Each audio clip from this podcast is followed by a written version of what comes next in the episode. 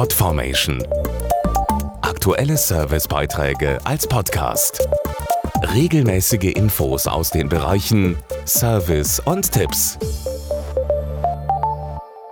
Wenn man sich mal die Nachrichten so anschaut, wird eine Sache offenbar immer wertvoller. Frieden.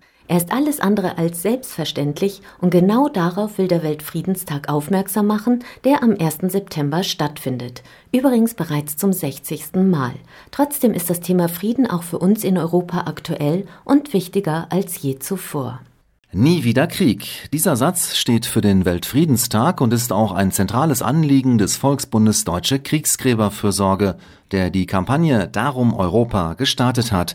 Dazu Sprecherin Diane Tempel-Bonnet. Gerade jetzt, wo viele Menschen an der europäischen Idee zweifeln, wollen wir mit Darum Europa erinnern, wie wichtig es ist, gegen Nationalismus und Populismus einzutreten.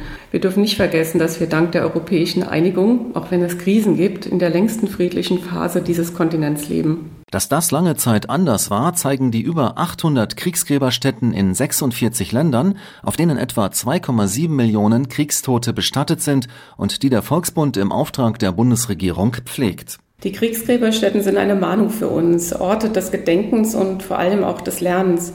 Dazu bringen wir regelmäßig Jugendliche verschiedener Nationen in den Workcamps zusammen. Dabei geht es nicht nur darum, die Ruhestätten zu pflegen, obwohl die Wirkung auf die Jugendlichen nicht zu unterschätzen ist. Es geht auch um das gegenseitige Kennenlernen, um Freundschaften über Grenzen zu schließen. Ich glaube, hier wird vielen Jugendlichen der Wert des Friedens in Europa klar. Alle Infos zur Kampagne auch auf volksbund.de-europa